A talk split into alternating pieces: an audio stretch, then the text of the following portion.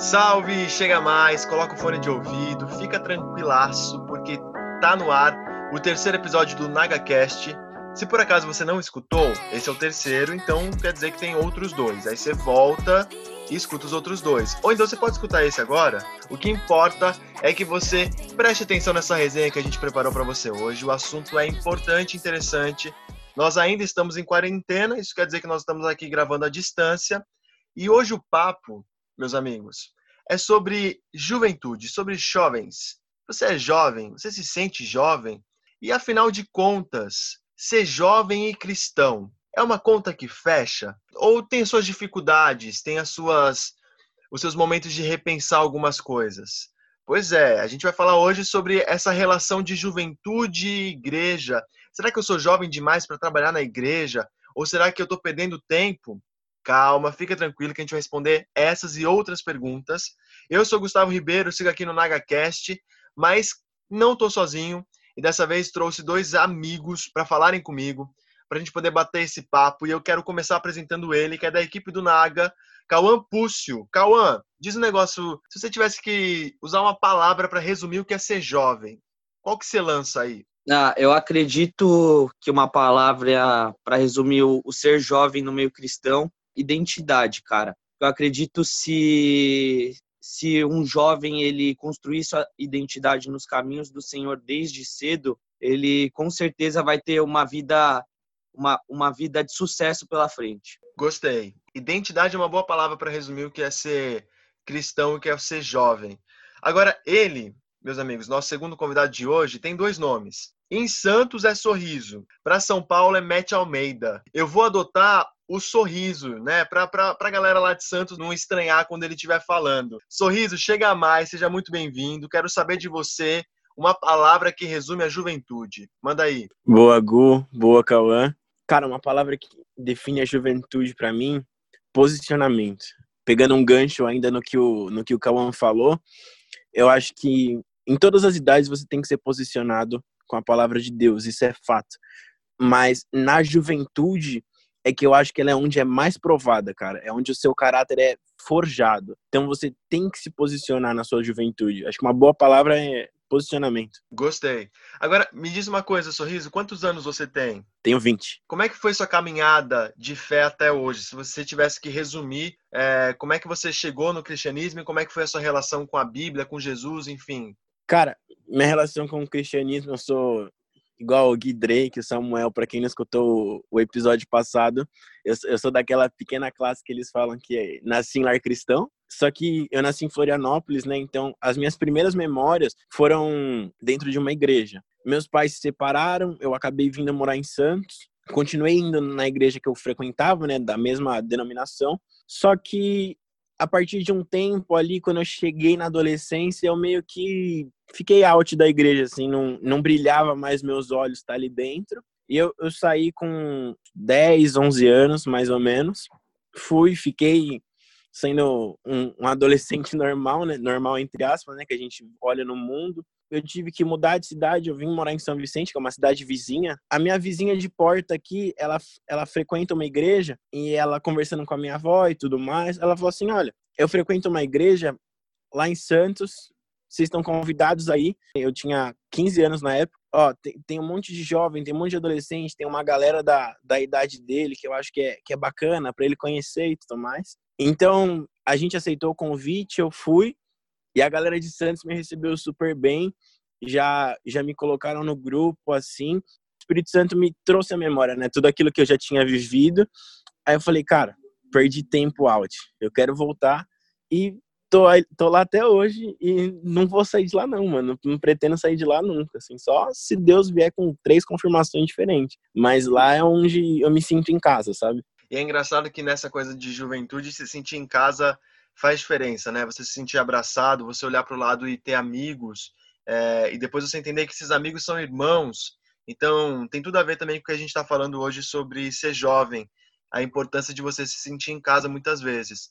Agora, Cauã, quantos anos você tem, cara? Tenho 19.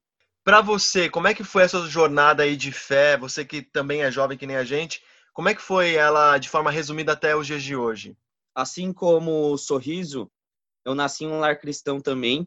Então, desde cedo, eu já fui muito bem instruído sobre os caminhos do Senhor pela minha família, principalmente pela minha avó. Eu nunca cheguei a me desviar, mas eu já bati a cabeça no mesmo erro várias vezes e não aceitei alguns planos do Senhor para minha vida. Mas eu acredito que, que, que nesse momento eu estou na minha melhor fase, estudando as Escrituras diariamente, participando de ministérios maravilhosos como o Naga e os jovens é, local da minha igreja. E tenho pessoas do meu lado que me cobrem a todo momento. Assim eu posso terminar o objetivo que Jesus me confiou, né? É, pregar as boas novas e a comunhão do corpo de Cristo. Amém, que legal, cara. É, é muito legal ver ainda que a gente seja jovem, né, não tenha ainda uma bagagem tão grande de tempo, mas olhar para trás e ver o quanto o Senhor já nos tem transformado, né? Parece que quando você é criança, você tem uma visão muito infantilizada de Deus, né? Mas aí você cresce, e na medida em que você cresce, você conhece novas facetas do Senhor, você conhece a profundidade e você vê o quanto daquilo se relaciona sim com a sua vida prática. Então eu acho que a gente passa a ter uma visão mais completa do Senhor. Já vou até puxar a segunda pergunta, mas assim, é muito gostoso quando você percebe, você olha para trás e você vê que você já teve muitas experiências, mesmo sendo tão jovem, mesmo sendo tão né, perto de outras pessoas, tendo uma bagagem pequenininha, mas uma bagagem intensa e verdadeira quando você vive ela com o Senhor. Agora, nem tudo nessa nossa caminhada, eu tenho 24 anos, sou mais velho daqui, mas é, em comparação com outras pessoas, enfim, também estou aprendendo muito ainda, mas acho que a gente pode concordar nesse nosso momento de vida que nem tudo é tão suave, tão tranquilo assim. Então, eu queria entender de vocês, é, na visão de vocês e um pouco até do que vocês já passaram na, na, na própria jornada, quais são as principais dificuldades de viver a vida cristã, de viver a nossa fé, de buscar isso verdadeiramente sendo jovem? Sorriso, para você, qual é a conexão é, dessas duas esferas, né, de juventude e de, de fé, mas com relação às dificuldades que você já passou? Hum, cara, é, não, não é à toa que eu falei posicionamento, né, quando você pediu para eu falar alguma palavra. Cara, eu acho que a maior dificuldade quando você é adolescente, você é jovem, é aquela fase que você tá forjando o seu caráter ali na fé, sabe? Assim como alguém forja uma espada, é na base da pancada. Então você vai aprendendo conforme você vai passando pelas provações. E provação não é algo fácil de você se passar.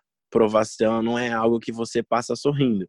Na geração que a gente tem vivido, a galera é bombardeada por muita informação, sabe? Muita informação boa e muita informação ruim também. O cara que por exemplo, chega ali naquela fase do primeiro colegial, nas festas de 15. Para o cara decidir que ele não vai numa festa de 15 e manter o discurso dele com uma base bíblica boa, é um cara que ele tem que ter um, um, tempo de um tempo de secreto, um tempo de intimidade com Deus muito grande. Porque se ele tá mais ou menos, ele tende a ir nessas festas de 15 e, infelizmente, acabar pecando. Porque se você não tem a sua casa estruturada na rocha, estruturada em Cristo, na primeira aprovação, a sua casa tende a cair, porque você não está firmado daquilo, você não está forte o suficiente para falar assim, cara, o pecado é bom, porque o pecado é bom, a gente sabe disso, a nossa carne grita e o pecado nos dá um prazer, só que é um prazer momentâneo. Você faz aquilo, daqui a cinco segundos você está mais vazio do que você estava antes e você está pior do que você estava antes, porque você se sente culpado em ter feito aquilo. A juventude, ali, a nossa adolescência, é uma fase da gente se posicionar. É uma dificuldade a galera ser posicionada. Eu, eu tenho visto, né, essa geração, ela tem sido uma geração muito pouco posicionada para algumas coisas, para as coisas do reino. É uma geração que tanto fez, tanto faz, deixa a vida me levar e bola para frente, sabe? Então, acho que uma das maiores dificuldades é o posicionamento, em você falar não. E o que eu gosto do que você está falando, Sorriso, é que a gente precisa entender que se posicionar evita muita dor de cabeça lá na frente, né? Porque Sim. essa coisa de tentar ter o melhor dos dois mundos, um pouquinho daqui, um pouquinho de lá, essa não é uma receita que ela fecha, não é uma conta que ela fecha. Em algum momento, um dos dois vai pedir mais né? E, e a, a, palavra é muito clara sobre a questão dos dois senhores. Não dá para servir dois senhores. Já esquece. Se você tá achando que dá para, não, mas dá. Não, eu acho que dá para equilibrar um pouquinho aqui, um pouquinho ali. Não dá.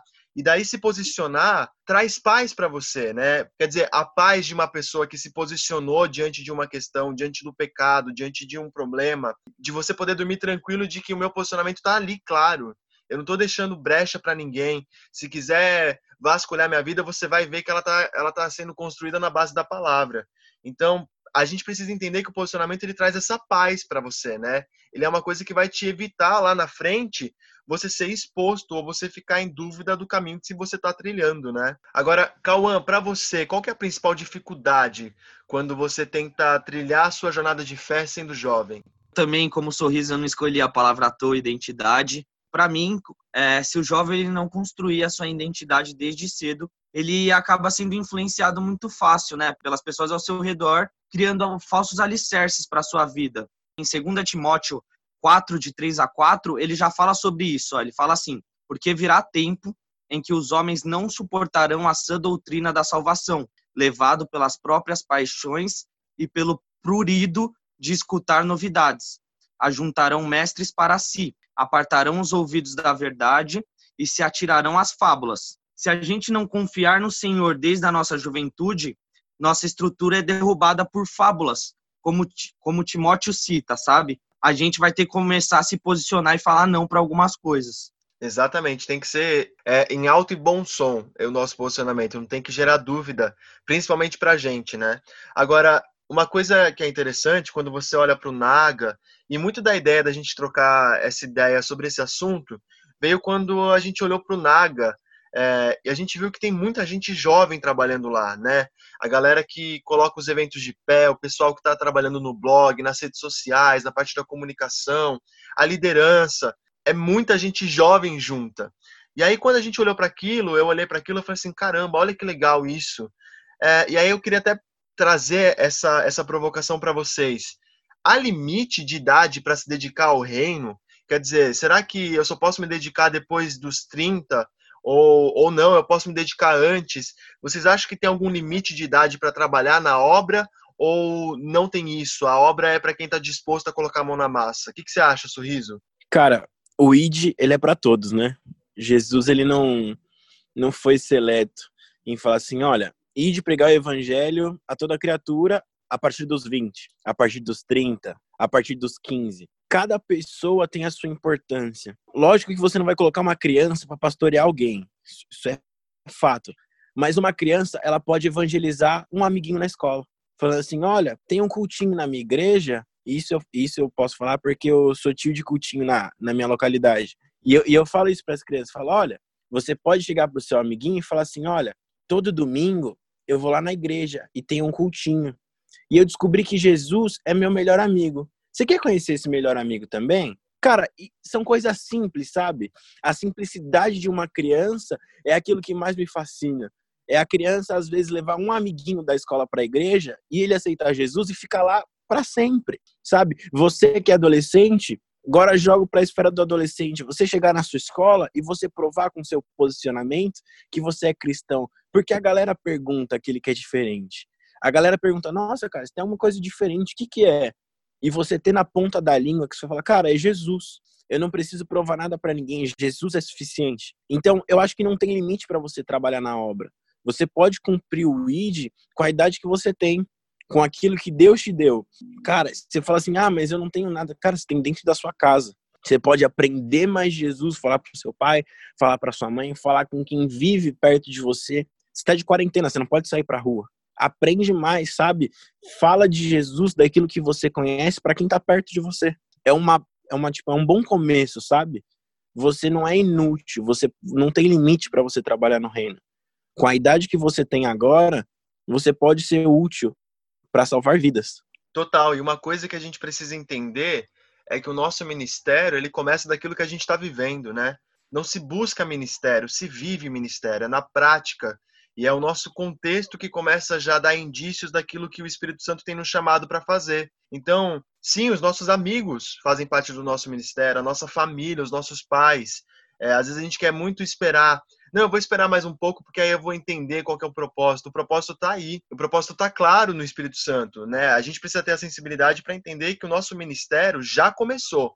E ele começa daquilo que a gente está vivendo. Você quer complementar alguma coisa, Sorriso? Cara, e sobre ministério de família e tudo mais, um dos versículos mais lindos que tem na Bíblia que eu acho que me pega assim é: Eu e minha casa serviremos a Deus. Cara, quando você pensa na, na, profundidade desse versículo, pelo menos eu, eu me imagino, imagino minha esposa, imagino meus filhos, todo mundo indo para a igreja de domingo, sabe? Para alguns pode ser normal, caiu na rotina, mas para outros isso é um sonho. Você olha esse versículo e fala assim, cara, eu em minha casa e o primeiro ministério, eu sempre escutei isso dos meus pastores, dos meus líderes. O primeiro ministério é em casa. O primeiro ministério é em casa. Não adianta você querer salvar o mundo e não querer salvar o de dentro. Então que a gente possa começar o nosso ministério aí com o que você tem nas suas mãos, né? Agora, Cauã, para você, você inclusive é o mais novo aqui dessa conversa. Você acha que tem uma faixa etária mínima, uma idade mínima para começar a trabalhar no reino? É, eu também, eu acredito que não. É, eu acredito que não há, não há limite para para se dedicar ao reino de Deus. Desde cedo, é Deus nos permite a participar de suas obras, né? E tem um exemplo bíblico, que é o caso de Timóteo, que desde cedo ele se dedicou às escrituras e à palavra do Senhor, é, instruído pela, pela sua avó e pela sua mãe. E Paulo percebe isso nele quando vê. Achou ele muito sábio. Então, desde cedo, Timóteo começou a participar das viagens com Paulo. E já começou desde cedo é, a pregar as boas novas, é, participar do ID e, e, e, e, participar naquilo que ele conhecia, naquilo que ele, que ele foi chamado, sabe?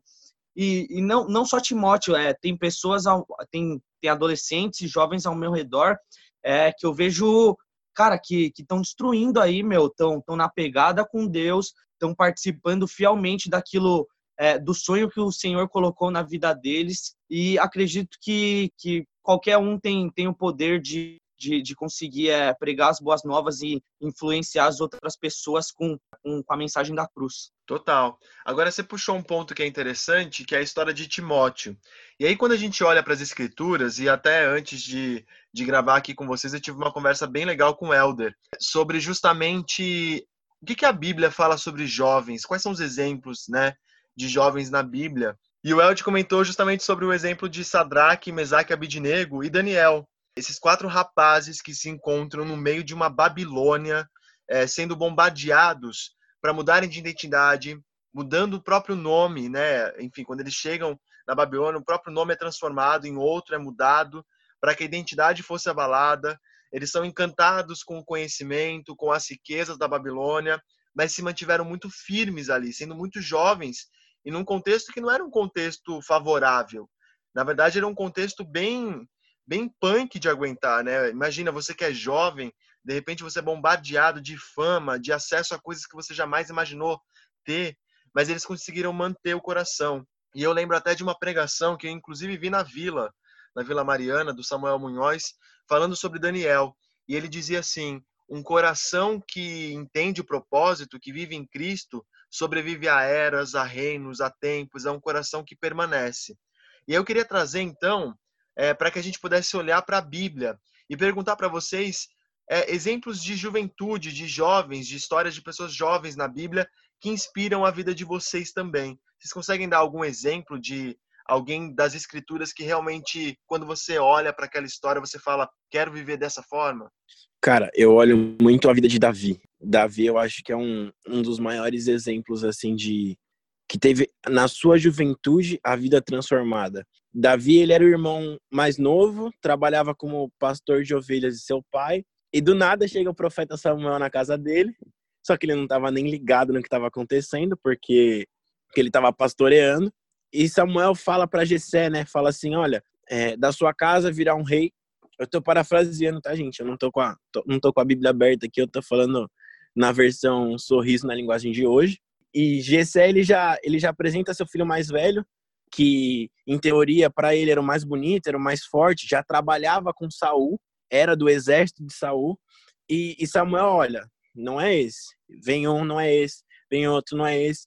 Até que acaba os que estão na casa e ele fala assim: olha, tem mais um. Aí Jessé fala assim: olha, tem Davi, mas ele tá pastoreando ovelha. Davi não vai ser rei.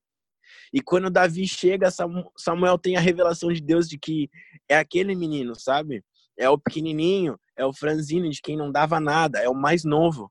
Ele foi ungido rei, mais ou menos assim. Alguns estudos apontam com de 14 até uns 16 anos assim.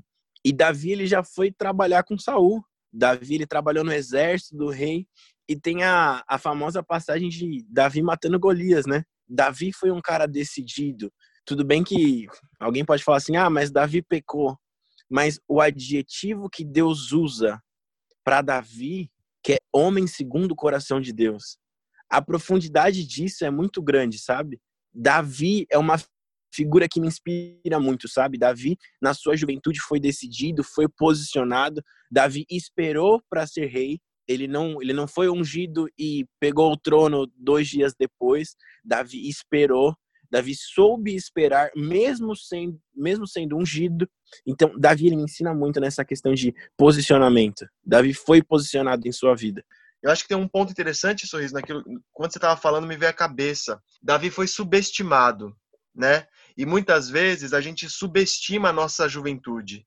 A gente acha que com aquilo que a gente tem, aquilo que a gente vive ou viveu, é muito pouco para poder mudar contextos, mudar vidas. É óbvio que não é a gente que muda, é o Espírito Santo.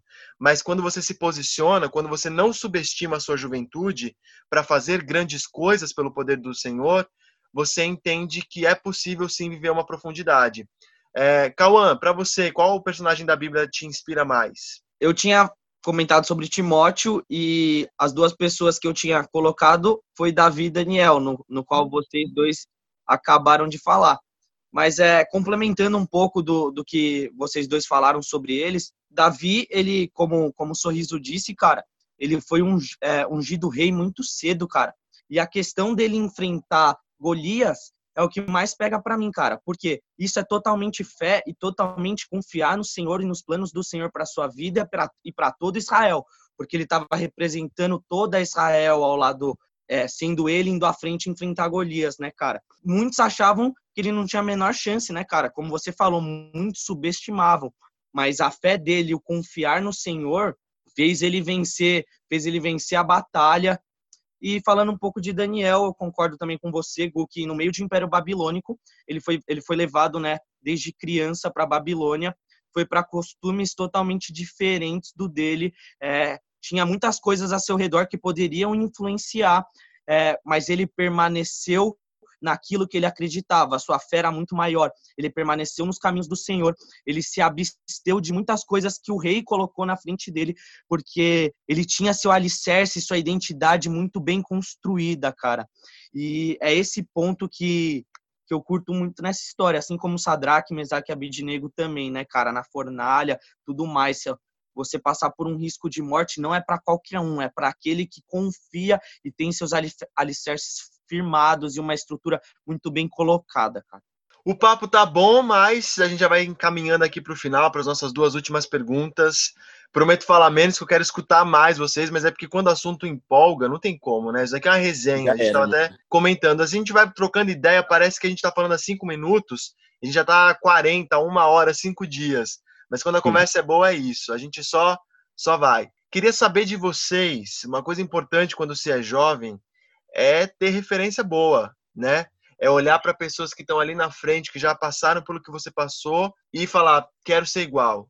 Ou pelo menos tem alguma coisa ali que eu preciso aprender, me inspirar. Como é que vocês buscam referência é, na vida cristã, na vida prática para vocês? É, a pessoa que mais me instruiu aos caminhos do Senhor foi minha avó. E ela totalmente é uma referência de vida cristã para mim. Ela foi missionária nos meios dos, no meio dos índios, no Mato Grosso, e ela também formou um lar para crianças órfãs. E ela é uma das pessoas que eu, que eu tenho mais como referência familiar.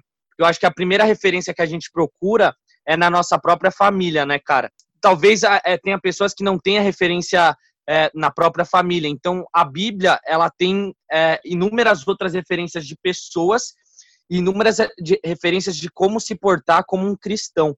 Mas também na nossa própria igreja local tem pessoas magníficas que que nos auxiliam e que já passaram é, por momentos é, magníficos com Deus e são mais maduras que a gente, né, cara? Cara, sensacional. Eu tô recentemente lendo o livro de Provérbios.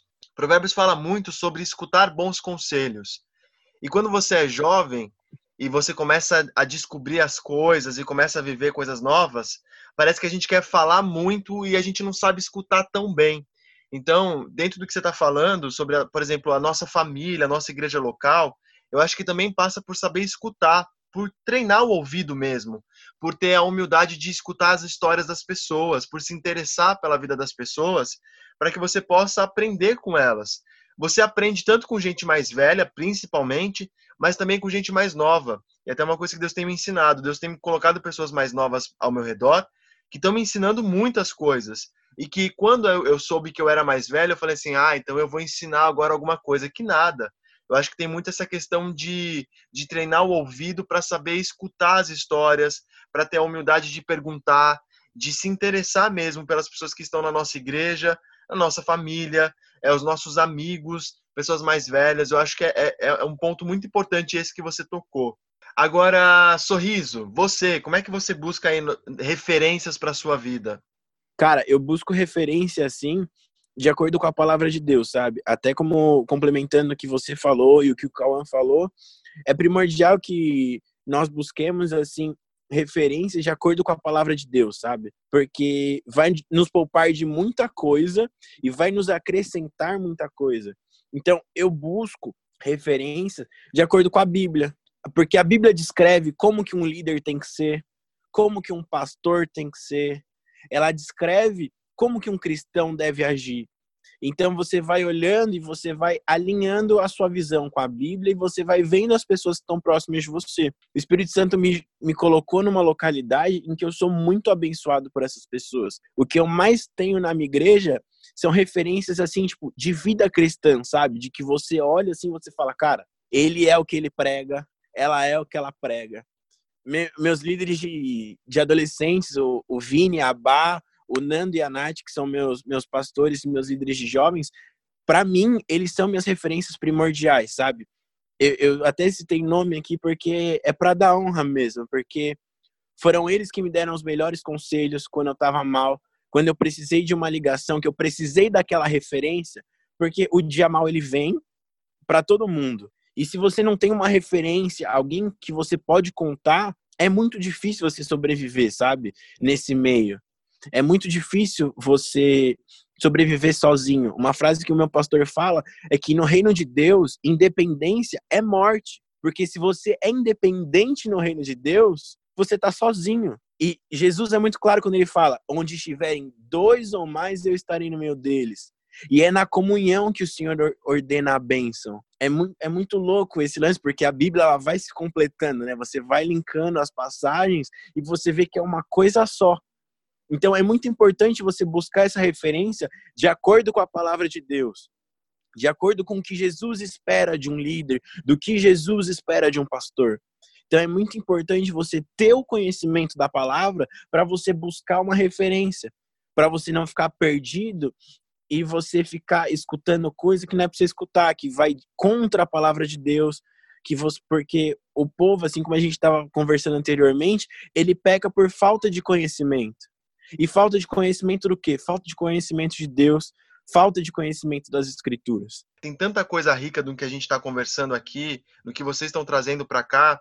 E aí, como você disse, Sorriso, a palavra é maravilhosa e quando você se debruça em realmente ler, você vê que está tudo casado. É uma palavra que liga a outra, que liga aquela. Por quê? Quando você falou sobre isso, eu lembrei do comecinho de Provérbios, que tem uma parte que fala assim: é, os, os conselhos, os provérbios, eles podem tornar sábio uma pessoa sem experiência. E aí, quando a gente é jovem, a gente tem uma cultura que é assim: você tem que experimentar. Como é que você vai falar que você não gosta se você nunca experimentou? Como é que você pode falar alguma coisa que você não fez? A gente tem uma cultura do vai lá e faz, é, mete a cabeça, se arrebenta, peca, erra, machuca as pessoas para ganhar experiência para depois falar. Mas a Bíblia traz aqui para gente, e tem tudo a ver com o tema de juventude, que à luz da Bíblia, você não precisa se arriscar no pecado, você não precisa quebrar a cabeça para falar que aquilo é errado. A Bíblia nos torna sábios, mesmo vivendo uma vida restrita de algumas coisas, né? A Bíblia traz uma sabedoria para a juventude que justamente evita que você precise quebrar a cara para depois falar que aquilo ali estava ruim. Então, quando você de fato se debruça sobre a palavra é, e sendo jovem para buscar sabedoria, ela vai evitar um monte de dor de cabeça para você e ela garante que você, mesmo sem ter passado por algumas experiências, você vai ser sábio. O papo tá muito bom, eu ficaria aqui cinco horas, mas eu vou ter que ir para a última pergunta. qual é o perigo de viver uma juventude que ignora Deus? Qual que é o perigo da gente achar que eu vou ser crente só depois dos 40 anos? E acho que, que não, não só, só juventude, sabe, cara? Eu acredito que, que se a pessoa ignora os planos do Senhor é, para sua vida, é, tem consequências muito fortes, sabe, cara? É, eu tenho exemplos bíblicos como, como Saul, cara. Saul, ele ignorou os planos que o Senhor tinha para a vida dele como rei. Ele preferiu ser mais vaidoso e orgulhoso e acabou, acabou caindo e perdendo toda a liderança de Israel que, que ele tinha como rei, né, claro.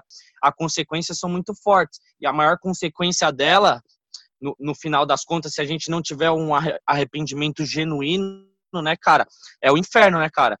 E isso é eterno, né, mano? Isso é eterno. É, a nossa vida aqui na Terra é muito passageira, mas o céu é eterno, né, cara? A nossa vida com Deus é eterna. E, e como eu já tinha falado antes, eu acho que, o, que os jovens, eles, eles são influenciados muito facilmente por, pelas pessoas que estão ao seu redor, é, por idolatrias, por, por bater a cabeça no mesmo lugar, sabe? Total. Sorriso, e para você, qual é o perigo de ignorar Deus quando se é jovem? A sua juventude é a sua força, que a gente já falou aqui. A Bíblia fala: jovens, sois fortes. E quando você ignora a sua juventude com Deus, você olha a perda de tempo que você teve. Porque a nossa vida é passageira. O tempo que a gente vive hoje, ele não volta mais. Não tem como você viver o dia de ontem de novo. O que foi ontem, foi ontem. Agora, você olhar com 30, 40 anos, isso eu já escutei de muita gente. Como eu queria ter me convertido antes. Como eu queria ter vivido coisas antes. Porque na nossa juventude é o, é o tempo onde a gente tem mais tempo. A gente tem mais tempo para gastar, a gente tem mais tempo para viver as coisas de Deus, a gente tem mais tempo para viver na igreja, para viver para a igreja, para fazer as coisas. Você com 30, 40 anos, olhar para sua adolescência, para sua juventude e ver que aquilo que você viveu não foi em vão, mas não tinha necessidade de você viver aquilo, eu acho que, que é algo muito sério, sabe? É você olhar para sua vida e falar, cara, o que, que eu tô fazendo na minha vida? Como que eu tô remindo o meu tempo? Será que eu tô servindo o meu tempo como bênção lá na frente ou vai servir como maldição? Como será que eu tô aproveitando a minha vida? De uma certeza que eu tenho, não, não há sensação melhor do que você olhar para aquilo que você tá fazendo e falar assim, cara, eu tô fazendo aquilo que Deus me chamou para fazer. E quando a gente ignora isso, a gente perde um tempo muito grande da nossa vida e acaba que a gente não tem como voltar atrás. O arrependimento é algo muito forte, sabe?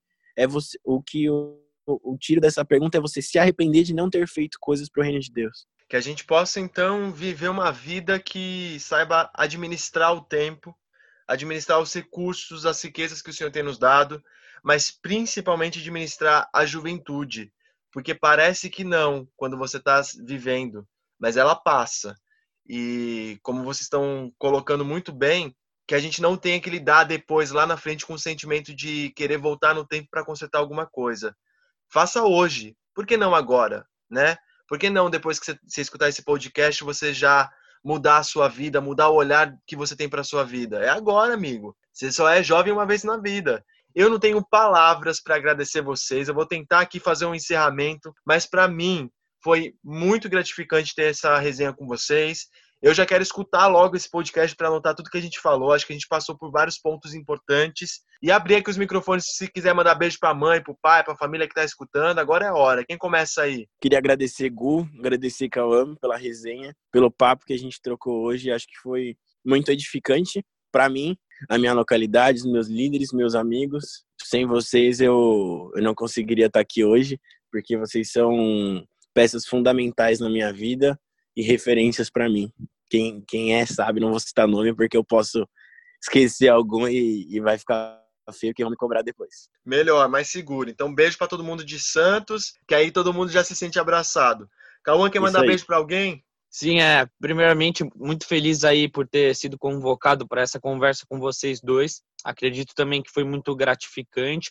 E queria também agradecer a toda a minha família aí, que sempre vem sendo o meu suporte, né, cara? São as pessoas que estão mais ao meu lado e também nesse momento de pandemia são as pessoas que eu tenho mais convívio. Mandar um, um beijo, um abraço para todo mundo e também pro pessoal da Naga, né, cara, que também é minha, minha, minha segunda família em Cristo e o pessoal também da minha localidade, que é a, que é a Vila Mariana, a Igreja Cristã da Família Vila Mariana, o pessoal dos jovens, que é que eu tenho mais contato, mas também todas as pessoas em geral.